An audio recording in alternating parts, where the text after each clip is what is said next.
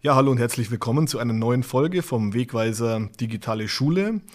In dieser Folge dreht sich alles um das iPad als Gerät im Unterricht und um eine sinnvolle One-to-One-Ausstattung. Und dazu habe ich zu Gast bei mir Jörg Overbeck von der Waldschule in Hatten. Hallo, Jörg, grüß dich. Hallo, grüß dich. Ja, Waldschule Hatten ähm, ist eine Schule, die man, denke ich, bundesweit kennen sollte. Dich kennt man vielleicht, vielleicht auch noch nicht. Vielleicht kannst du dich ganz kurz und auch deine Schule mal äh, vorstellen, was das Besondere an der Waldschule in Hatten ist. Ja, wunderbar. Ähm, ja, also ich bin eigentlich nur in Anführungszeichen ganz normaler Lehrer. Ähm, das Schöne an der Waldschule Hatten ist, dass wir ab Klasse 7 eine 1 zu 1 Ausstattung mit iPads haben. Und ähm, als ich hierher gekommen bin, wusste ich das ironischerweise noch gar nicht. Mhm. Ähm, habe mich aber da sofort darauf eingestellt und ähm, ja, bin auch sehr froh du, mittlerweile, dass das äh, so ist. Mhm. Ja. Die, ähm, die Waldschule in Hatten ist äh, vielleicht manchen äh, Hörerinnen und Hörern bekannt, ähm, weil sie auch eine Bitkom-prämierte Schule ist. Wie, wie kommt man zu dieser Auszeichnung? Was bedeutet das? Was macht man in, Wald, in einer Waldschule in Hatten so Besonderes, dass das so ist? Also die Bitkom-Prämierung ist tatsächlich vor meiner Zeit hier noch äh, gewesen, beziehungsweise da habe ich nicht viel mit, mitbekommen davon tatsächlich noch. Vielleicht hat sich überschnitten, das weiß ich noch gar nicht. Ähm, das Besondere hier an der 1 zu 1 Ausstattung oder überhaupt hier, ja, wir haben komplett ausgebautes WLAN überall. Ähm, wir arbeiten komplett digital, auch die Kommunikation im Kollegium ist digital. Auch da könnte ich jetzt ewig erzählen. Ähm, mhm. Auf was soll ich denn zuerst eingehen? Vielleicht fangen wir mal an ähm, mit der, der, der WLAN-Ausstattung, denn das ist ja eigentlich das Grundelement, dass überhaupt etwas funktioniert. Ne? Also es gibt Schulen, die beschaffen sich irgendwelche Tablets und stellen aber dann fest, es gibt irgendwie ein WLAN-Zimmer oder so, überspitzt gesagt, ne, wo man dann hingehen muss. Aber das habt ihr mit Weitsicht schon lange so geplant, schnelles Internet und WLAN überall und dann geht der Rest dann auch, ja? Ja, richtig. Also hier ist eine Glasfaserleitung nach draußen. Ähm, frage mich jetzt nicht nach der Geschwindigkeit, von dem ich würde mal momentan auf 500 Mbit tippen und ähm, ja, das äh, WLAN-System äh, laufen die Access Points von Ubiquiti hier und die sind hier, ähm, ja, kannst du sagen, ein, zwei Klassenzimmer pro Access Point, so ganz grob. Das mhm. auch nichts äh, sich staut und ähm, für die Benutzerauthentifizierung im Hintergrund läuft äh, das über iSurf dann das Ganze. Mhm. Ja. iSurf hatten wir im Heft auch schon mal an, an, einer anderen Stelle mal beschrieben. Das iPad durchaus auch, aber jetzt wollen wir uns mal genau anschauen, so diese One-to-One-Ausstattung. Du hast gesagt, die ist bei euch ähm, ab der siebten Klasse und ja. sie ist auch elternfinanziert. Also die Eltern kaufen auch die Geräte für die mhm für die Kinder. Ja. Ähm, da sind wir vielleicht gleich bei der ersten Frage. Gebt, ihr gebt da vor, dass das ein iPad sein muss. Ja? Also ihr sagt nicht, es muss ein, ein Tablet sein.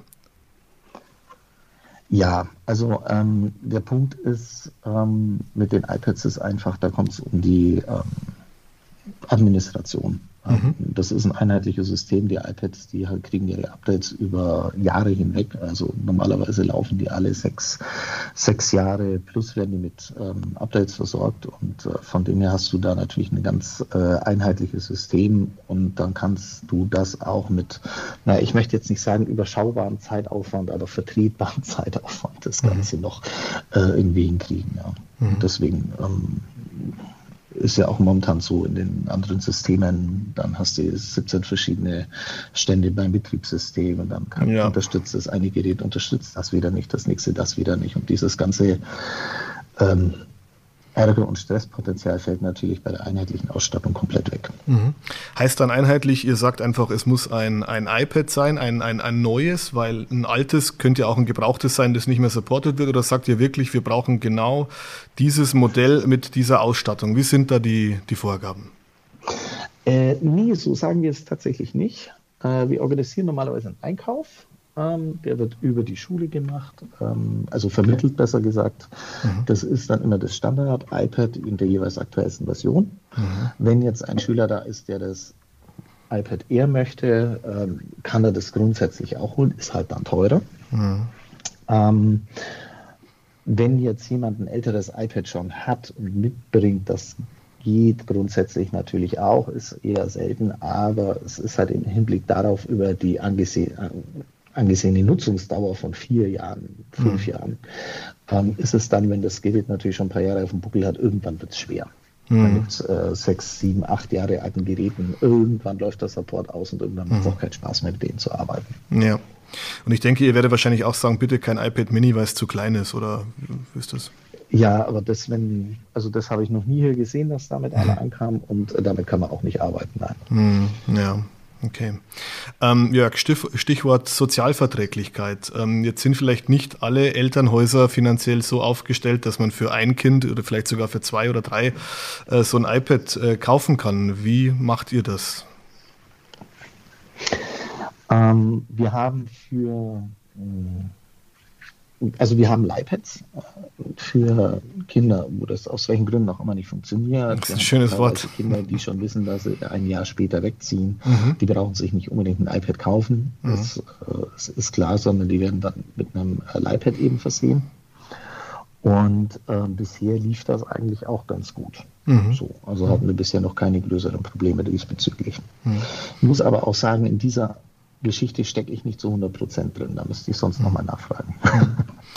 ähm, und ähm, für die Eltern, die können sich dann auch entscheiden, ob sie dieses Gerät dann ähm, auf einmal bezahlen oder gibt es auch die Möglichkeit, das dann ähm, zu finanzieren?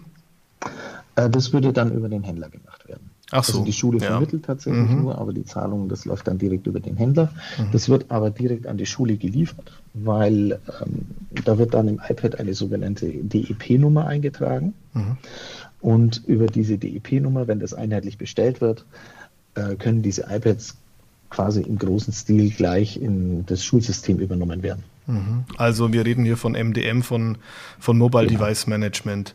Richtig. Und das heißt also auch, ähm, diese iPads sind ja für die Schule gedacht, können aber auch von den Schülern natürlich ähm, nach Schulschluss für, für private Zwecke verwendet werden. Aber wie tief ist dann der Eingriff, den die Schule macht in dieses MDM oder die Vorgaben, die es damit dann hat, auf sich hat? Ähm, ja, die Vorgaben sind eigentlich gar nicht so gigantisch groß, um ehrlich zu sein. Äh, während die hier an der Schule sind, haben die natürlich einen wissen, ja, was, was haben sie denn eigentlich am Laufen? Ein Content-Filter mhm. äh, haben sie mit am Laufen und wir Lehrer können natürlich hier innerhalb, des, innerhalb der Schule die Apps blocken oder nur auf eine bestimmte App beschränken, was dann auch bei den Abschlussprüfungen gemacht wird für den Taschenrechner. Mhm. Ähm, das ist tatsächlich auch prüfungsfest und ähm, können denen bestimmte äh, Links schicken und aufrufen am iPad, das können wir schon machen. Sobald wir aus dem Schul-WLAN raus sind, mhm. können wir das alles nicht mehr. Mhm. Kann dann ein Schüler auch seinen Candy Crush während der Unterrichtszeit äh, zocken oder ist das dann auch nicht möglich? Also theoretisch kann er es zocken. Erstmal ist, ist es erstmal immer möglichst wenig gesperrt, sage ich jetzt mal. Mhm. Zunächst mal, er, er, könnte es zocken, das kommt auch immer wieder mal vor, das wird natürlich immer wieder mal probiert. Was wir Lehrer allerdings auch können, über die Classroom-App den Schülern auf die Bildschirme gucken. Mhm. Und da wird es dann ganz schnell auch mal peinlich für die Schüler und deswegen wird das dann ganz schnell wieder vertragen. Hm, ja, ich, ich, ich kenne das von einer ähm, Schule, ähm, die haben das auch so gemacht wie ihr und die haben das dann eingestellt, dass dann ähm, die, die privat gekauften Apps von den Schülern oder auch die kostenlosen runtergeladenen, ähm, dass das natürlich möglich ist, dass die Schüler das machen, dass aber wirklich zur Schulzeit bis äh, 16 Uhr diese Apps auch gar nicht auf dem Homescreen erscheinen und sobald die im Prinzip dann das äh, schulische WLAN verlassen, sind sie praktisch wieder im äh, Privatmodus und dann ploppen diese mhm. Apps wieder auf. Aber ich glaube auch, dass der Weg, den ihr geht, ähm, würde ich auch als völlig ausreichend erachten. Ähm, lieber weniger Kontrolle und die Schüler wissen ja dann auch, ähm, was dann die Möglichkeiten der Lehrkräfte sind. Und dann, glaube ich, muss man nicht unbedingt immer diese ganz restriktive Variante wählen, um dann auch alles dicht zu machen die Schüler sollen ja letztendlich auch äh, Eigenverantwortung übernehmen ja. und äh, entsprechend eigenverantwortlich mit den Geräten umgehen können. Hm. Ja.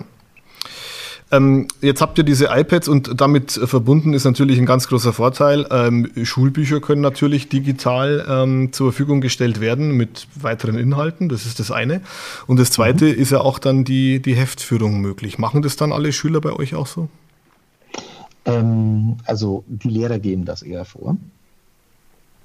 Ähm, Manche führen tatsächlich noch äh, Mappen auf Papier. Ich bin auch ganz ehrlich, in Mathe zum Beispiel ist es auch echt schwierig, mhm. weil spätestens, wenn du mal Kreise selbst zeichnen sollst mit einem Zirkel, da stößt du ganz schnell an Grenzen.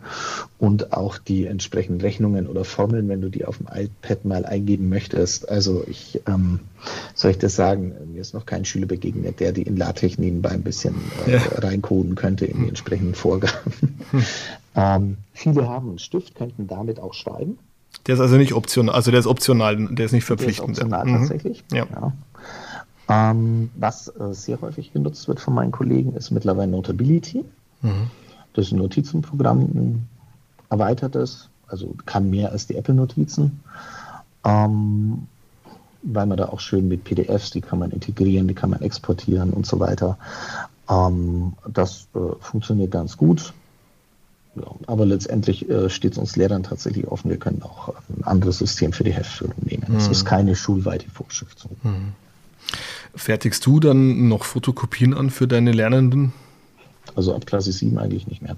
Weil sie da das iPad ja auch haben. Ja. 5 und 6 ist dann komplett iPad-frei. Oder werden sie da auch schon irgendwie herangeführt in AGs oder gibt es da einzelne Schülerinnen und Schüler, die das haben? Nee.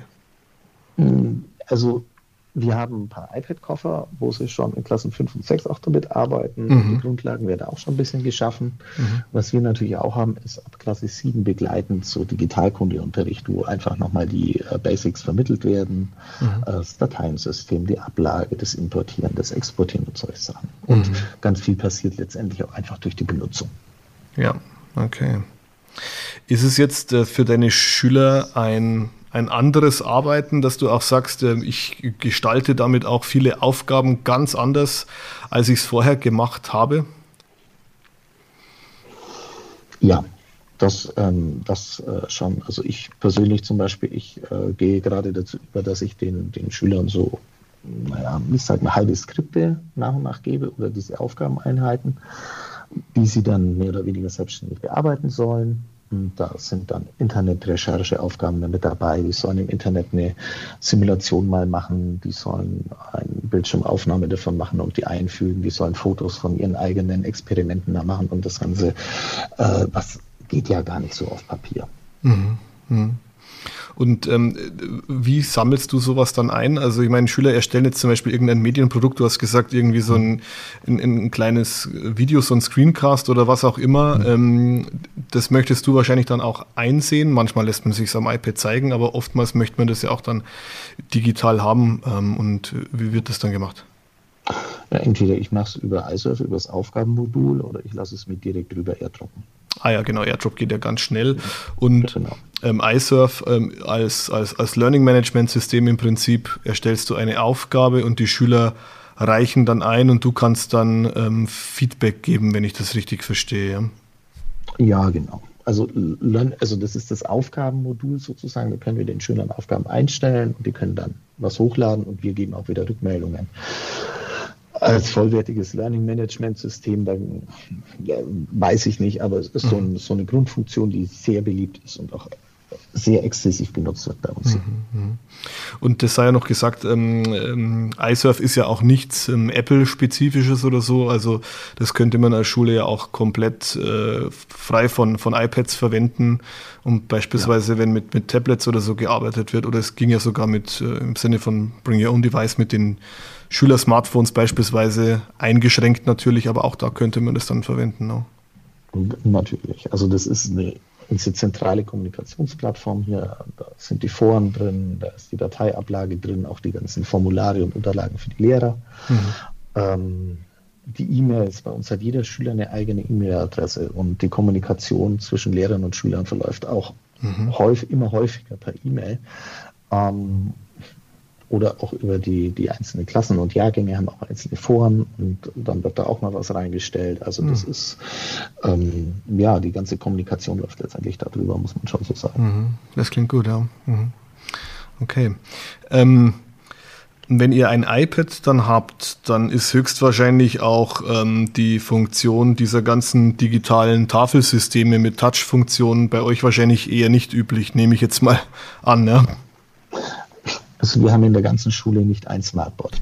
Ja.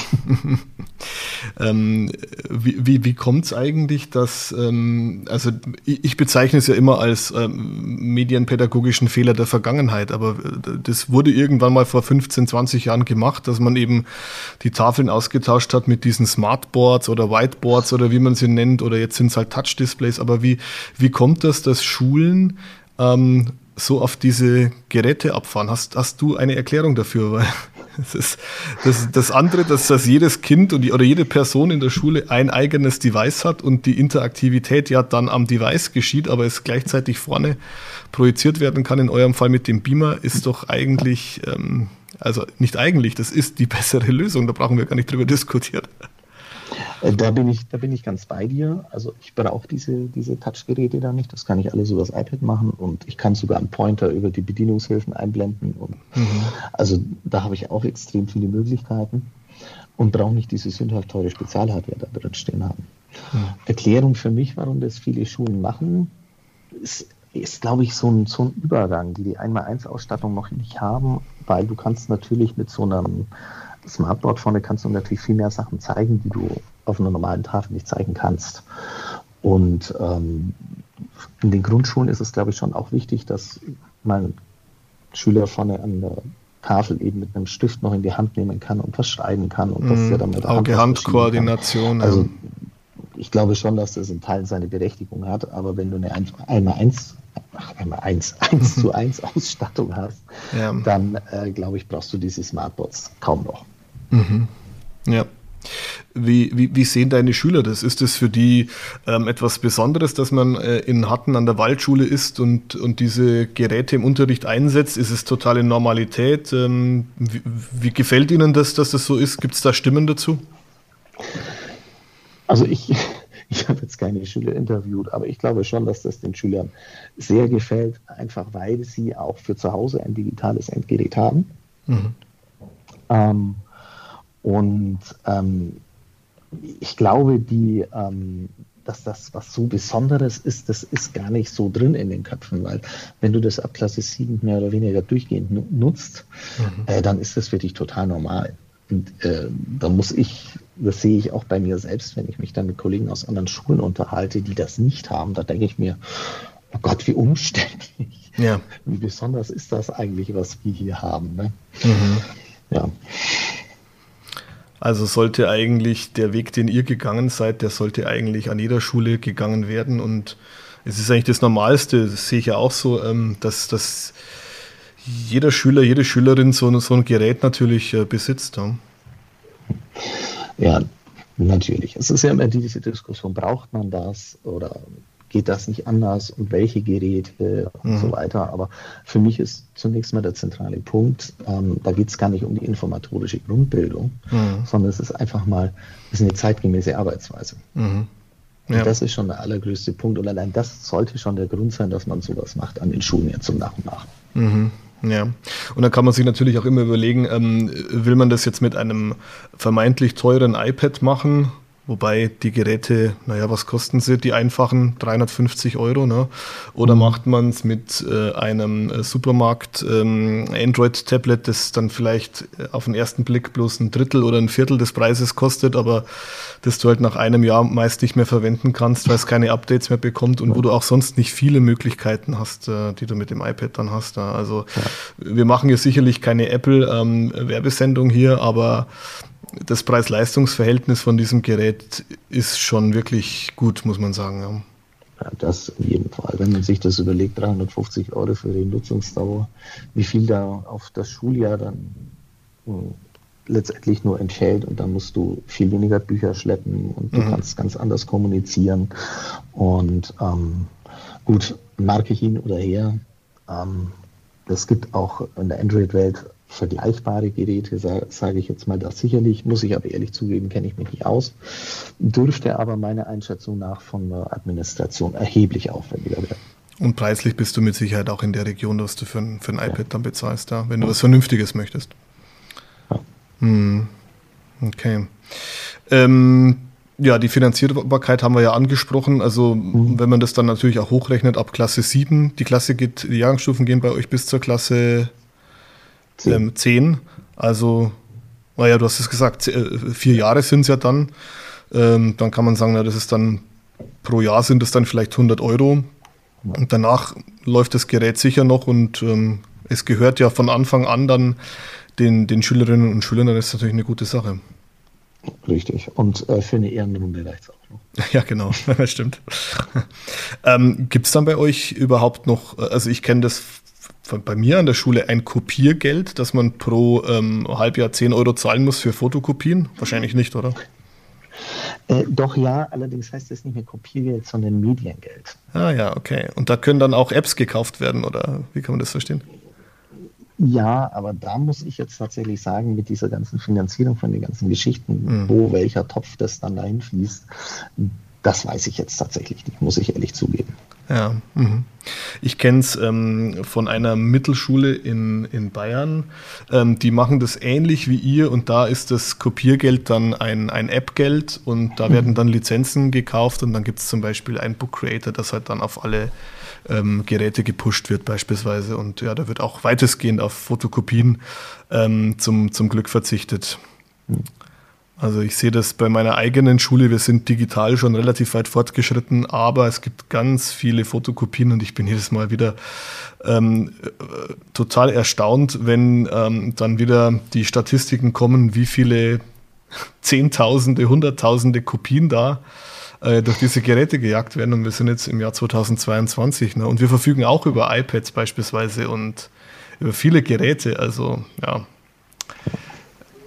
Ja, das ist, äh, vor allen Dingen die, das Papier wird außerhalb der Schule ja kaum noch äh, benötigt. Ich ja. sehe das immer bei den Praktikumsunterlagen. Die meisten Betriebe sagen mittlerweile, ja, schick mir eine E-Mail, wo das alles drin ist. Mhm, genau. Dann brauche ich das den Schülern nicht mehr ausgedruckt geben. Mhm. Ja. ja. Ja, Jörg, ähm, das war ein schöner Einblick eurer 1 zu 1 Ausstattung. Ähm, ihr habt auch eine ähm, tolle Website, die WSH, die Waldschule-hatten.de. Da kann man sich auch mal die Schule so in Luftaufnahmen ansehen, das Kollegium ansehen, steht auch einiges zu eurer pädagogischen Arbeit drin. Ähm, wer die Podcast-Folge nochmal nachlesen möchte, die gibt es auch im Wegweiser Digitale Schule in der Juli-Ausgabe. Da gibt es auf Seite 4 und 5 auf der Doppelseite dann nochmal alles, äh, was wir jetzt heute auch besprochen haben in dieser Podcast-Folge, nochmal ähm, in Papierform und auch im Web online ähm, zusammengefasst. Jörg, vielen Dank an dich ähm, für deine Zeit, für die Einblicke. Schöne Grüße nach Hatten. Mach's gut. Danke. Ebenso. Ciao. Ciao.